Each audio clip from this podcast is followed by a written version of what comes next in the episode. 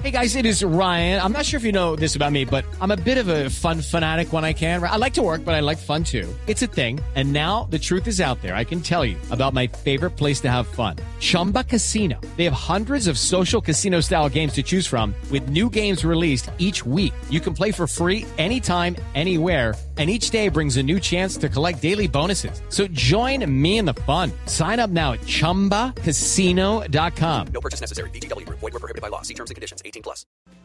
Sí. General Naranjo, ¿usted dónde se encuentra esta mañana? Estoy en Miami y estaba procurando estar tranquilo, lejos de, del mundanal ruido, pero bueno, aquí estamos nuevamente conectados. Mil gracias a ustedes por llamar. Le voy a hacer, general, una pregunta final que no quiero intranquilizarlo ni importunarlo más. Eh, conté la semana pasada que usted tenía una propuesta para ser candidato a la alcaldía de Bogotá. Conté que el autor de la propuesta era Germán Vargas, que lo había llamado y que le había dicho, piense en vacaciones la posibilidad de que usted sea candidato a la alcaldía de Bogotá. Quisiera aprovechar que lo tengo en la línea para preguntarle, general Naranjo, ¿qué le va a responder, si me confirma, por favor, qué le va a responder al doctor Vargas Lleras? Bueno, la verdad es que lamento no haber, eh, no haberlo hecho, digamos, de manera privada, como él me, me comunicó. Mi respuesta, tengo que hacerlo de manera pública.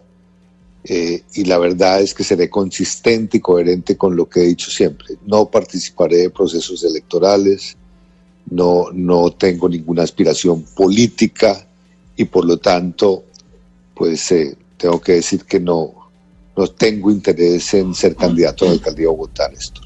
Sí.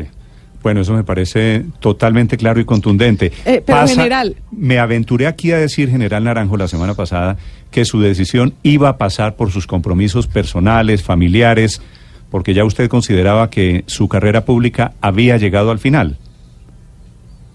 Sí, Néstor, al final son 42 años de servicio público, 42 años que me dejan grandes satisfacciones, me dejan con un sentimiento de haberle cumplido al país y también me ponen en mi, en mi órbita personal sobre la reflexión de que más allá de esto público hay otras aspiraciones, como por ejemplo estar conectado a, a la academia, poder de alguna manera recrear y escribir algunas notas sobre lo que ha sido el desempeño público y yo esperaría estar en esa actividad.